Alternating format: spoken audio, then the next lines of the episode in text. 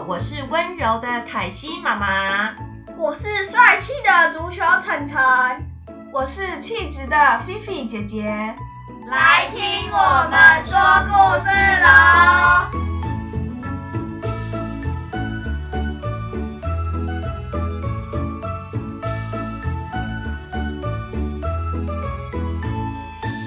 妈妈，还可以再多给我一颗糖果吗？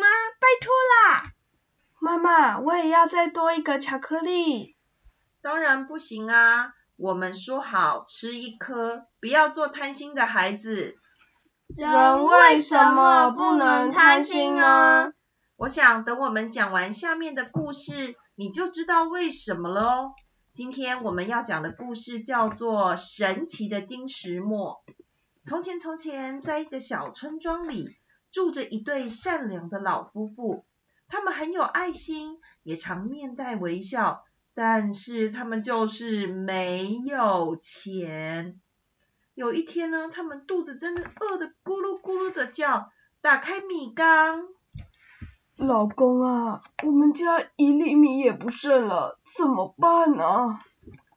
哎呀，肚子好饿啊！我们在家里找下有什么可以吃的吧。两个人在家里找来找去，才在角落里发现一颗蛋。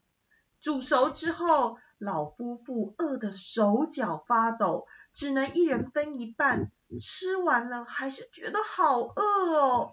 这个时候，他们打开门，刺眼的阳光照了进来，天空里出现了一个金色的小石磨。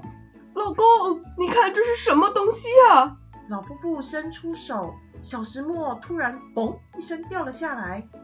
老婆，我拿到这个小石磨了，这到底是什么东西啊？我们来磨磨看吧。老妇人觉得好奇，慢慢的磨动了石磨。就在这个时候，竟然从石磨中掉出了一个香喷喷的面包。天呐，老伴，你看怎么会这么幸运？竟然有这么好吃的面包！好久没有吃到这种热腾腾的面包了，真是快要感动到哭出来了。从此以后，老夫妇每天都会轻轻地摇起小石磨，小石磨就会掉出各式各样的食物，有时候掉出饭团，有时候是热腾腾的面包或面条。拥有这个小石磨。老夫妇觉得自己是世界上最富有的人了。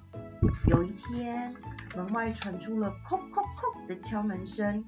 老先生打开门，看到了一个可怜的乞丐。我已经好几天没有吃东西了，真的好饿，可以给我一点东西吃吗？没问题，我马上用石磨磨出好吃的东西给你。老公公立刻把石磨磨一下，一下子就掉出了食物和水果。乞丐大口的吃了起来。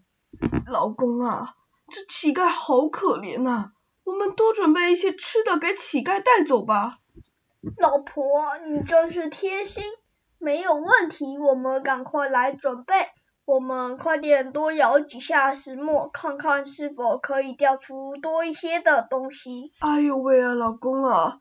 这个石磨竟然掉出了金块，还有一整袋的面包。原来老夫妇非常知足，每天都只摇几下石磨，吃饱了就停止，从来没有想要多摇几次。这次真的是因为想要帮助乞丐才这么做，没想到石磨里还有特别的宝物哎！这位大姐，这些金块跟面包就让你带走吧，希望你之后可以吃饱。也可以有地方住啊！谢谢，真是太感谢你们了。老夫妇想着，乞丐可以拿着金块去买房子，也可以吃饱，心里就觉得超级快乐。但是没有想到，这个神奇的石磨却被隔壁坏心的阿邦看到了。嘿嘿，这么棒的东西，干嘛留给那对老夫妇啊？我一定要把它偷过来。于是阿邦趁着晚上大家都睡着的时候，偷偷摸摸的进去老夫妇的家里，把石磨放在怀里，偷偷的跑回家了。我好不容易偷到这个石磨，我现在就来转转看会有什么东西。哇，面包掉出来了！哇哇哇，这是珍珠诶！明天一大早我就用这些钱去买好看的衣服跟好吃的食物。果然，第二天阿邦一大早就把钱拿去买了一大堆东西。大家都不相信这个阿邦怎么突然变得这么有钱。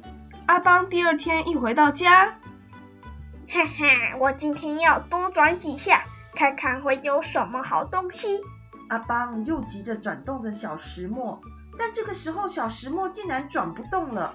他一气之下用力的拉扯把手，但是越用力就越转不动。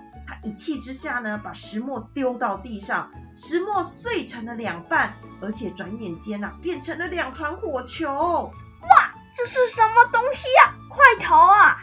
阿邦害怕的跑出门外，转眼间看到房子被烧光了，他急到哭了。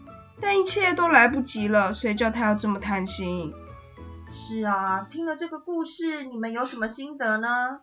做人要知足，不是我们的东西不能拿。贪心的下场常常会让自己失去的更多。对啊，就像我一下吃很多糖果，结果就蛀牙；一次打很多电动，然后就近视。妈妈一下子吃很多巧克力就会变胖，是这个意思吗？